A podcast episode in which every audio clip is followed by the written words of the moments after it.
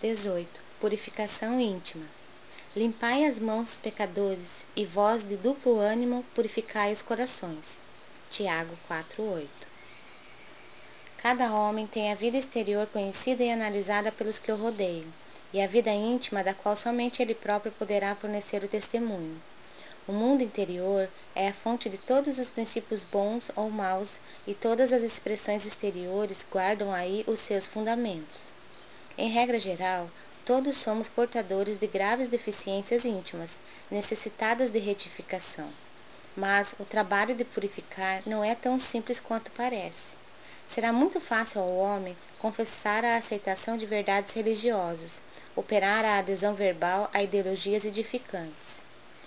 Outra coisa, porém, é realizar a obra de, da elevação de si mesmo, valendo-se da autodisciplina, da compreensão fraternal e do espírito de sacrifício.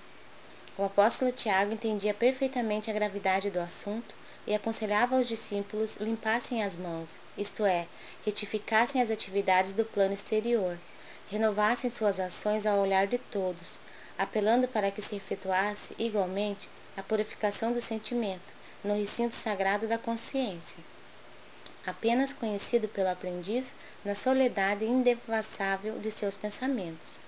O companheiro valoroso do Cristo, contudo, não se esqueceu de afirmar que isso é trabalho para os de duplo ânimo, porque semelhante renovação jamais se fará tão somente à custa de palavras brilhantes.